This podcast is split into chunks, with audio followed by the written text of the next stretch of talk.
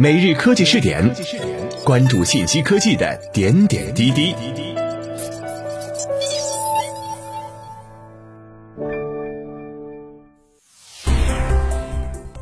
各位今天 FM 的听众朋友们，大家好，欢迎收听今天的每日科技试点。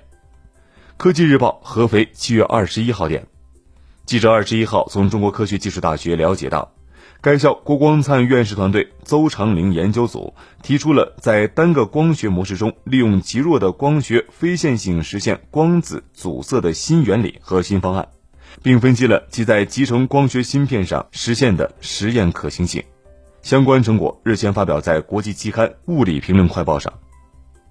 单光子之间的非线性相互作用是在室温下实现可扩展光量子信息处理的核心资源。然而，受限于材料的非线性极化率和光学损耗，在非线性光学系统中直接观测到单光子级的光子相互作用极为困难。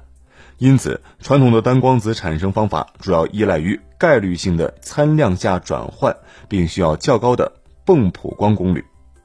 最近，国际上集成非线性光子学的实验研究取得了突飞猛进的发展。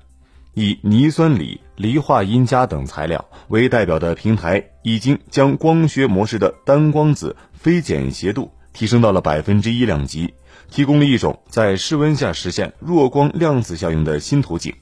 例如，通过多个微腔耦合构建多模量子干涉，或者以脉冲激光驱动单个微腔，可以实现单光子的阻塞效应。从而利用集成光子器件从相干激光中过滤出单个光子，但是这些研究方案所需结构复杂，基于现有试验条件很难实现。此外，单模腔中动力学阻塞的效果较差，且物理机制尚不清楚。